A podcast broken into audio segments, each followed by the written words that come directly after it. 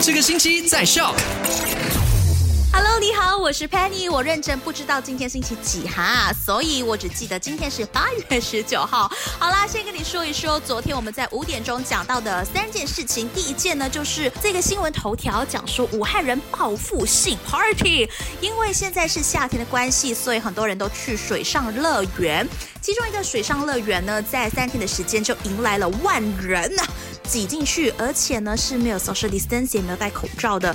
看到这个影片，我都感觉心跳加速了啦。第二呢，在新加坡有专家表示说，现在呢用眼泪也可以检测冠病的，因为透过眼泪也可以感染这个病毒嘛，所以透过眼泪也可以检测到结果咯。第三就是马来西亚的卫生部就表示说，透过 My Sejahtera 这个 app，他们找到了三百二十二名的确诊者，所以大家去到外面的时候 check in 不要嫌麻烦，它是有它的功效的，好吗？